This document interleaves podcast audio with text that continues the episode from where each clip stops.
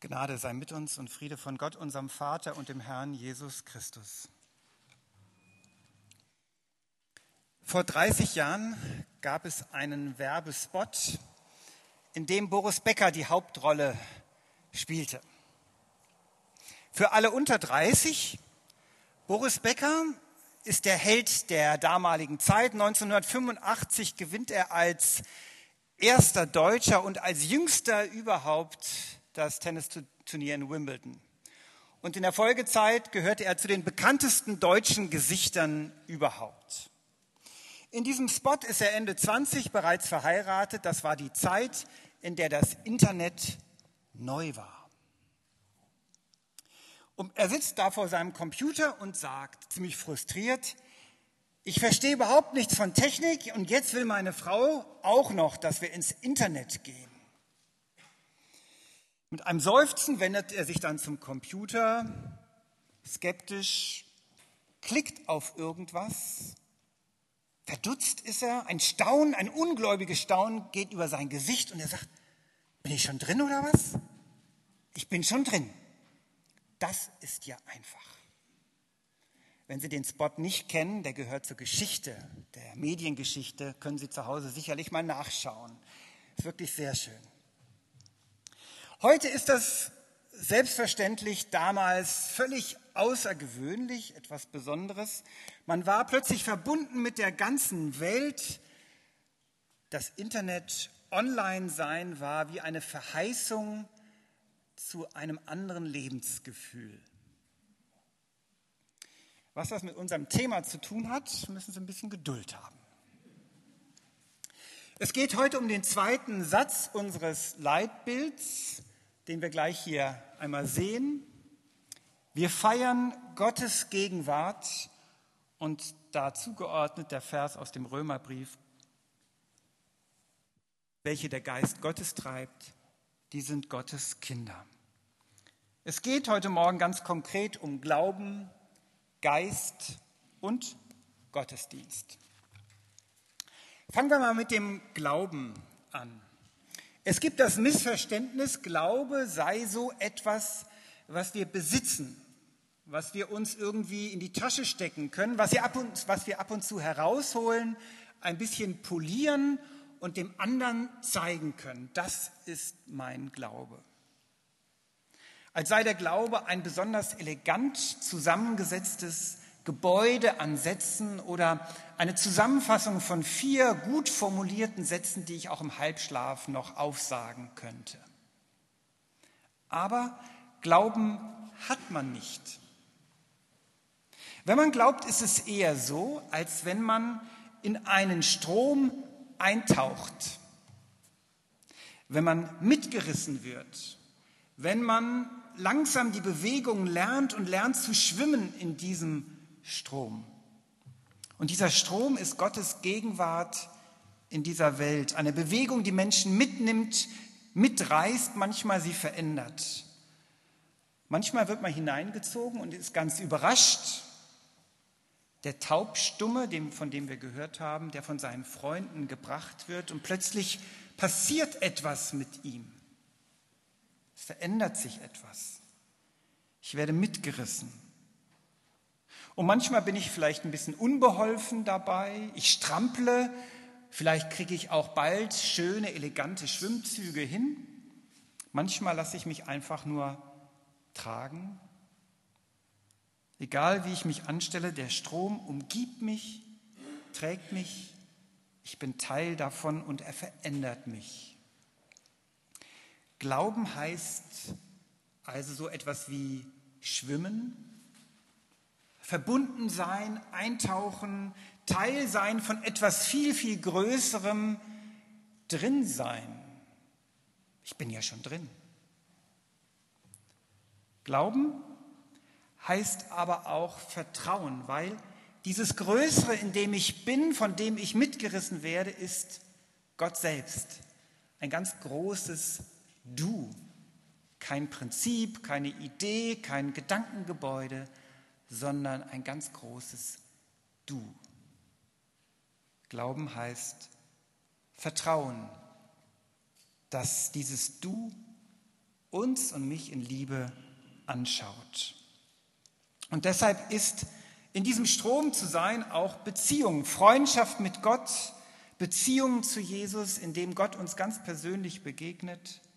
Glaube heißt unterwegs sein mit Jesus, Teil sein von dem, was Gott in dieser Welt tut. Und vielleicht stehen Sie ja eher am Ufer und strecken so den großen Zeh ein bisschen ins Wasser hinein und fragen sich, soll ich oder soll ich nicht? Ja, Sie sollten ruhig mal einen Schritt wagen, vielleicht heute.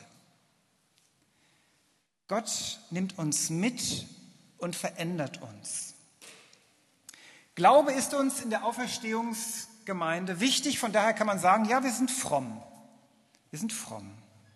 Wir wollen, dass Glaube gelebt wird als Beziehung, dass wir das große Du vertrauensvoll als Vater anreden, wie Jesus uns gelehrt hat, dass wir einander segnen, auf Gott hören, in der Bibel lesen, uns ermutigen im Glauben, miteinander im Glauben wachsen. Und deswegen treffen wir uns in Hauskreisen, in Glaubenskursen, wir machen Seminare, weil wir glauben, dass Glauben und Denken zusammengehört und der Verstand nicht am Ufer stehen bleiben will und wartet darauf, dass das Herz irgendwann mal genug hat vom Schwimmen und wieder an den Fest, ans feste Ufer kommen will. Nein, der Verstand, der will auch schwimmen. Der will auch mitgehen.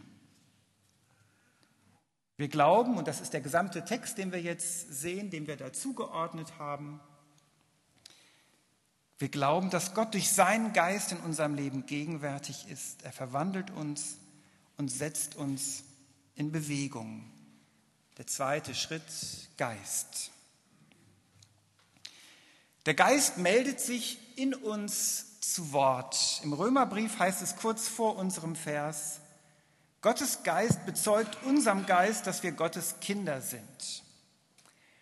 Gottes Kind sein, für manche klingt das sehr infantil, sehr schwach, klein, unmündig.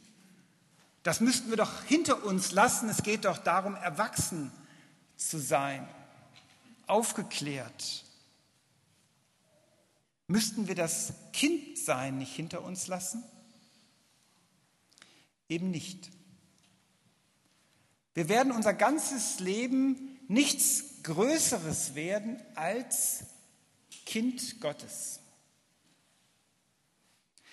Auch wenn wir Wimbledon-Sieger werden oder Bundeskanzlerin, ob wir Chefärztin werden oder Kardinal, mit dem Glauben ist deshalb immer auch eine gewisse Demut verbunden, eine Bescheidenheit. Weil wir wissen, letztlich sind wir immer abhängig von Gott, geliebt von Gott beschenkt. Ein Kind eben.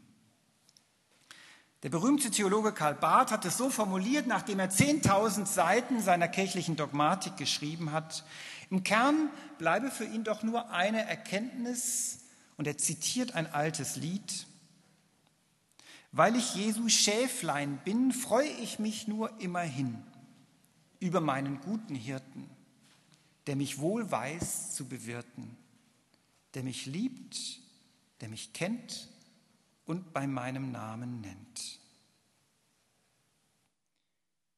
Im Kern geht es eben auch darum, dass Gottes Geist in uns sich regt und sagt, du bist geliebt, du bist gewollt, du bist Teil von dem, was Gott tut. Und das macht mich frei und auch ein bisschen bescheiden und auch ein bisschen heiter. Der Kabarettist Hans-Dieter Hüsch hat es einmal so formuliert. Ich habe gemerkt, manche haben gerade schon fast mitgesprochen, als ich Karl Barth zitiert habe. Manche könnten das vielleicht jetzt auch mitsprechen. Ähm, wir versuchen es trotzdem nicht im Chor, das geht so ein bisschen durcheinander. Er sagt, ich bin vergnügt, erlöst, befreit. Gott nahm in seine Hände meine Zeit mein Fühlen, Denken, Hören, Sagen, mein Triumphieren und Verzagen, das Elend und die Zärtlichkeit. Das macht, dass ich so fröhlich bin in meinem kleinen Reich. Ich sing und tanze her und hin vom Kindbett bis zur Leich. Was macht, dass ich so furchtlos bin an vielen dunklen Tagen? Es kommt ein Geist in meinen Sinn, will ich mich durchs Leben tragen. Das macht, dass ich so unbeschwert und mich kein Trübsinn hält, weil mich mein Gott das Lachen lehrt, wohl über alle Welt. Wer glaubt, wird sich im Herzen immer eine gewisse Schlichtheit bewahren, eine gewisse Bescheidenheit, die ihn davor bewahrt, sich über andere zu erheben. Und er wird auch ein bisschen über sich selbst lachen können. Über manches, was wir so im Glauben vielleicht auch nicht so ganz hinbekommen, weil wir wissen, es hängt nicht alles an meinem Glauben, es hängt alles an Christus, der uns liebt. Das ist ein Glaube, der äh, zugleich tief, fröhlich und frei ist. Und ein letzter Schritt, Glaube, Geist und Gottesdienst. All das, was ich gerade so beschrieben habe, geht ja im normalen Alltag leicht verloren. Ich glaube, keiner von uns würde sagen, ja, das habe ich ständig vor Augen, ich fühle mich immer geliebt, Teil von dem, was Gott in dieser Welt tut. Nein, wir haben so viel um die Ohren, das geht verloren. Im Gottesdienst wird das sichtbar, was uns so leicht durch die Lappen geht. Da kann ich das spüren, was mir sonst aus dem Blick gerät.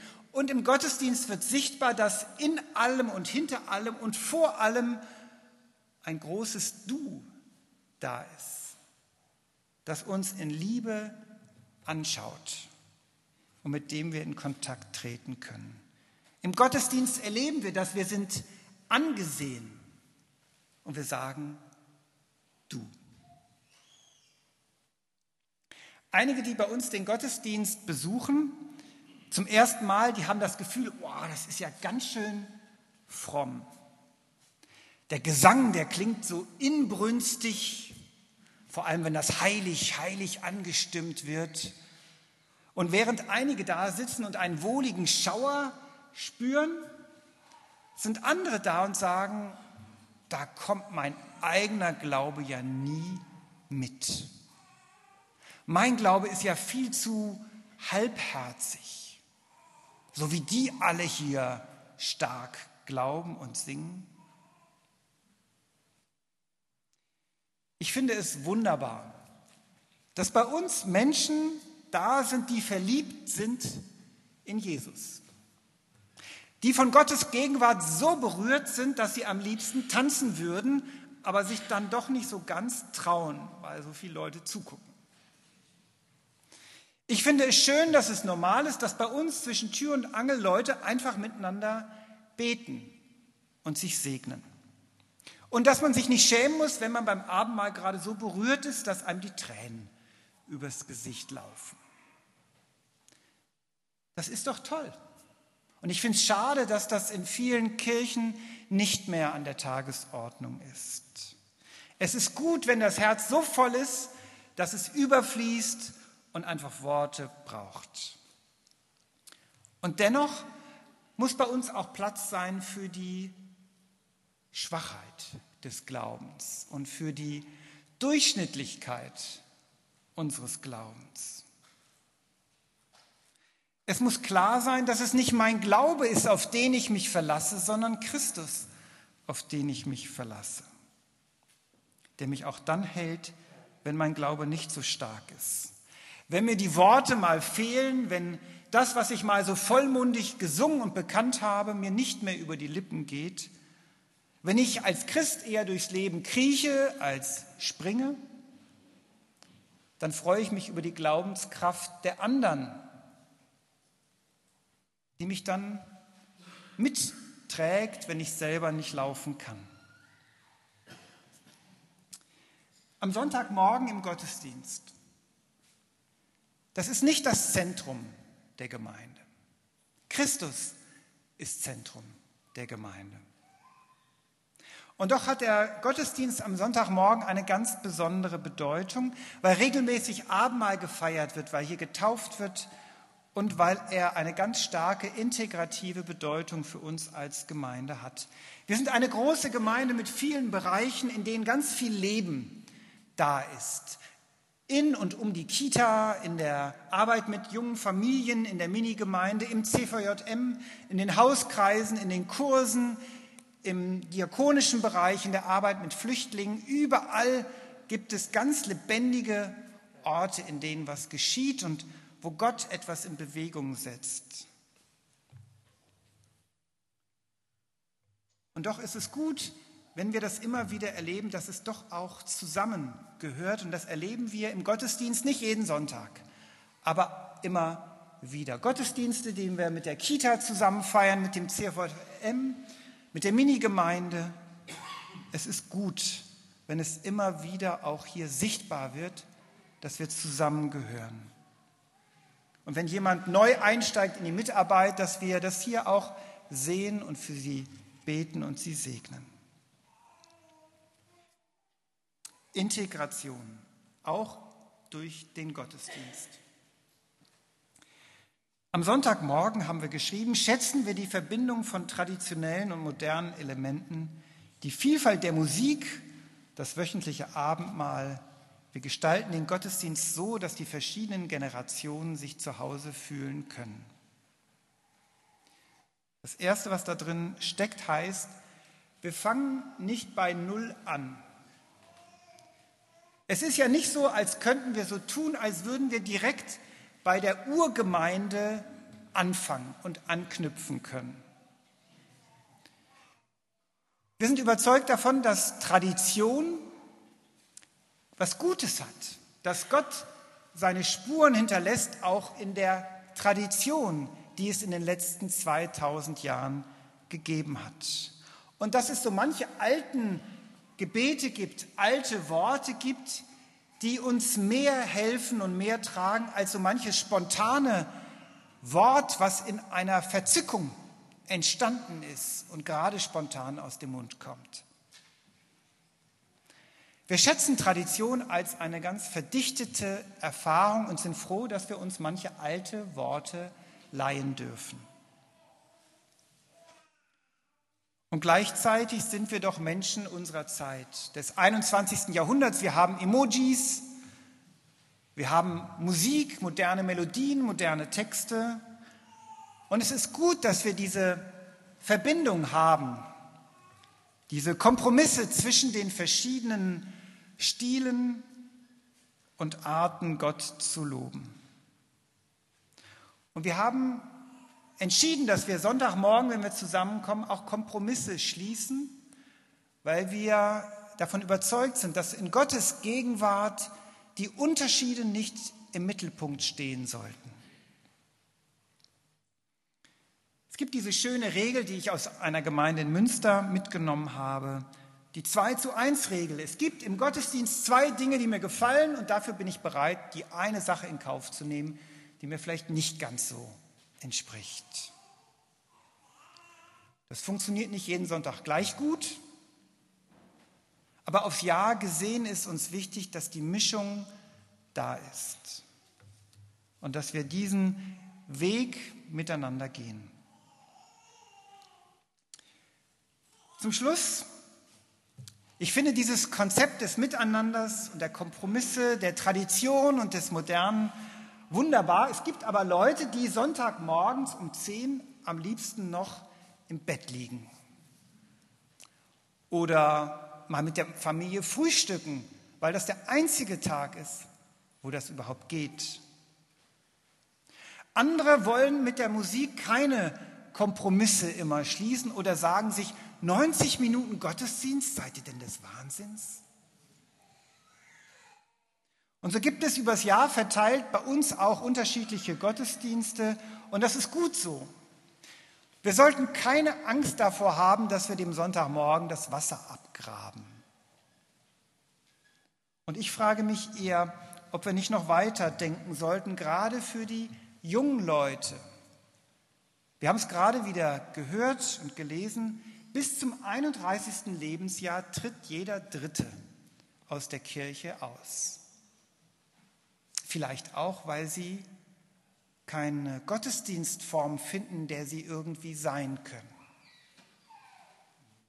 Für mich ist der Sonntagmorgen ein bisschen wie eine Familienfeier.